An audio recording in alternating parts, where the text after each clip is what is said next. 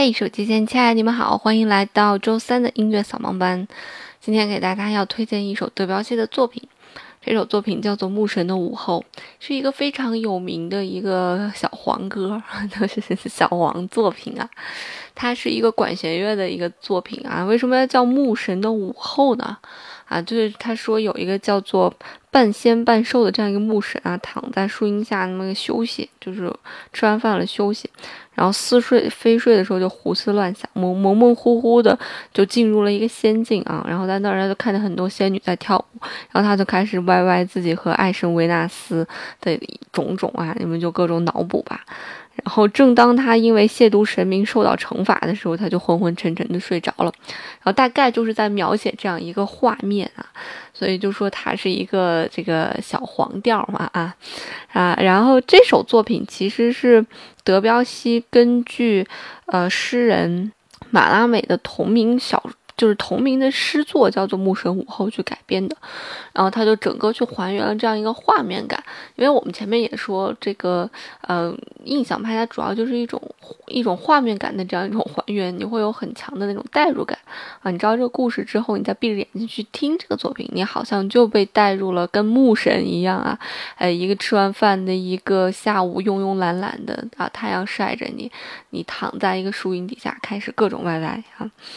他就把你 带入到了这样一个情景当中，啊，然后对于印象派这个作品啊，我个人觉得它的整个的木管组是非常的出彩的。那什么是木管组呢？就长笛、双簧管、单簧管加大管啊，这四样乐器，呃，一起奏出来的这个音，就是这这四样乐器，把它叫做木管组。我们用木管组、用铜管组、用弦乐组、打击乐组嘛，这交响乐嘛，对吧？啊，然后在印象派里面，木管组是非常出彩的，因为木管组的声音本身就偏暖一些。然后会让你感觉包容度大一些，然后木管组也有这个世界上最好听的这个乐器双簧管嘛，对吧？所以就会让你感觉整个组别的这样一个乐器都特别的暖，呃，特别的有意境，特别的温馨这样一个画面感。那么放到这个印象派里面，这个木管组它的表现就更突出了啊，因为它不会像铜管组那样激进啊，像进行曲，进行曲一般没有铜管组嘛，就是号嘛，各种号啊，木管组不会。所以整个作品在木管组的这个运用上面还是非常的出彩出挑的，啊，那么整个这首作品其实，呃，它被分为了三个段落。刚开始就是我们会听见一个长笛吹出一个音调啊。就是一个啊迷迷糊糊的这样一种音调，然后这个曲调会在乐曲中面反复出现啊，然后不断的在各种的伴奏一个陪衬啊，就是在一个梦境里面啊，那个旋律一出来，你就感觉像在一个梦境里面啊，长笛吹出来的。那么这个主题会由双簧管先奏出来，我们说双簧管世界上最好听的这个乐器嘛，非常的甜美啊，就是在歪歪啊，就是在歪歪。啊，然后其他的木管和弦乐就会接着，哎，大家一起进来，就有一个曲调就这样出现了。那么最后呢，在竖琴的这个引导下面，啊，有一个和声，全曲就结束了。啊，所以就是还是一个比较呃架构不是一个太复杂的这样一个作品啊，整个大概持续有十分钟。啊，但是在管弦乐作品，在印象派的管弦乐作品里面，这个地位是举足轻重的。啊，可以排到前三名的这样一个管弦乐作品。好啊，那闲话少叙，我们就来听一听这个牧神 Y Y 他跟维纳斯的这样一个作品，叫做《牧神的午后》啊。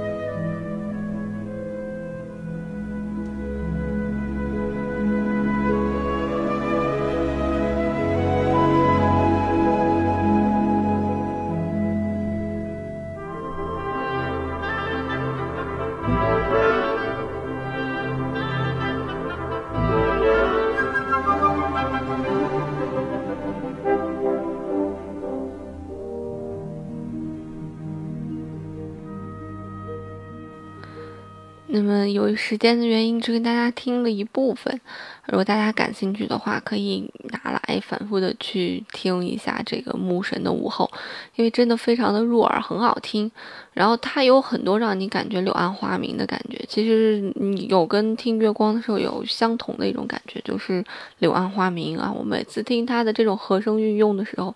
啊，运用非常自如，就大和弦、小和弦，包括增的和弦那个应用，啊，它的衔接都非常的自如啊，就平着上去了，然后让你感觉哎。色彩好像发生了一个变化，这就是德彪西音乐每次给人一种惊喜的感觉。好啦，那就是今天的节目啦，啊，音乐不迷路就在草梦班，我们明天见啦，拜拜。